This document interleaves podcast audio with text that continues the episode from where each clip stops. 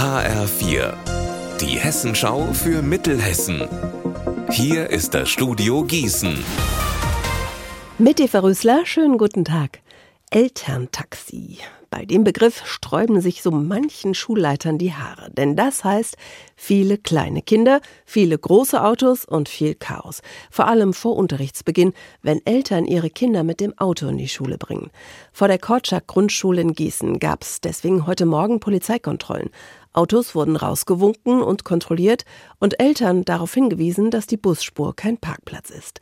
Vor allem für die kleinsten Verkehrsteilnehmer sind die Situationen morgens besonders gefährlich, sagt Bernd Paul, Präsident des Polizeipräsidiums Mittelhessen. Wir haben hier äh, kurze Kinder ja, in der Grundschule, die sind äh, kleiner als die Motorhaube hoch ist. Der Fahrer kann die überhaupt nicht sehen. Zwischen parkenden Autos bewegen die sich, äh, wenn sie irgendwo abgesetzt werden. Das ist sehr gefährlich und äh, da kann man nur an die Einsicht appellieren. In Gießen findet am Sonntag ein Benefizkonzert für die Erdbebenopfer in der Türkei statt. Veranstaltet wird es vom Bund der alevitischen Jugendlichen.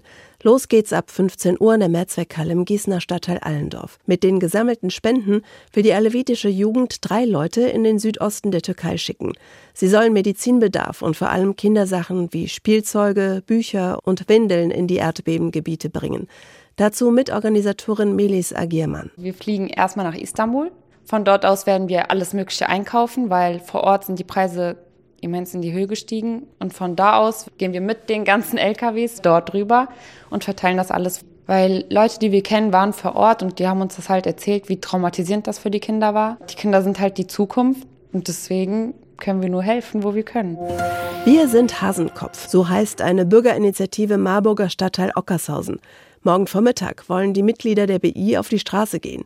Sie stellen sich gegen ein geplantes Baugebiet von rund fünf Hektar. Das sind etwa sieben Fußballfelder. Und zwar da, wo momentan noch landwirtschaftliche Flächen sind. Mit einem großen Treckerkonvoi wollen sie durch die Marburger Innenstadt ziehen und ein Zeichen gegen die zunehmende Flächenversiegelung setzen. Unser Wetter in Mittelhessen. Noch trocken und bedeckt. Jetzt am Nachmittag wird aus den Wolken allerdings immer öfter Regen und Schneeregen kommen. Am Wochenende wechselt das Wetter zwischen Sonne, Wolken und Regen. Ihr Wetter und alles, was bei Ihnen passiert, zuverlässig in der Hessenschau für Ihre Region und auf hessenschau.de.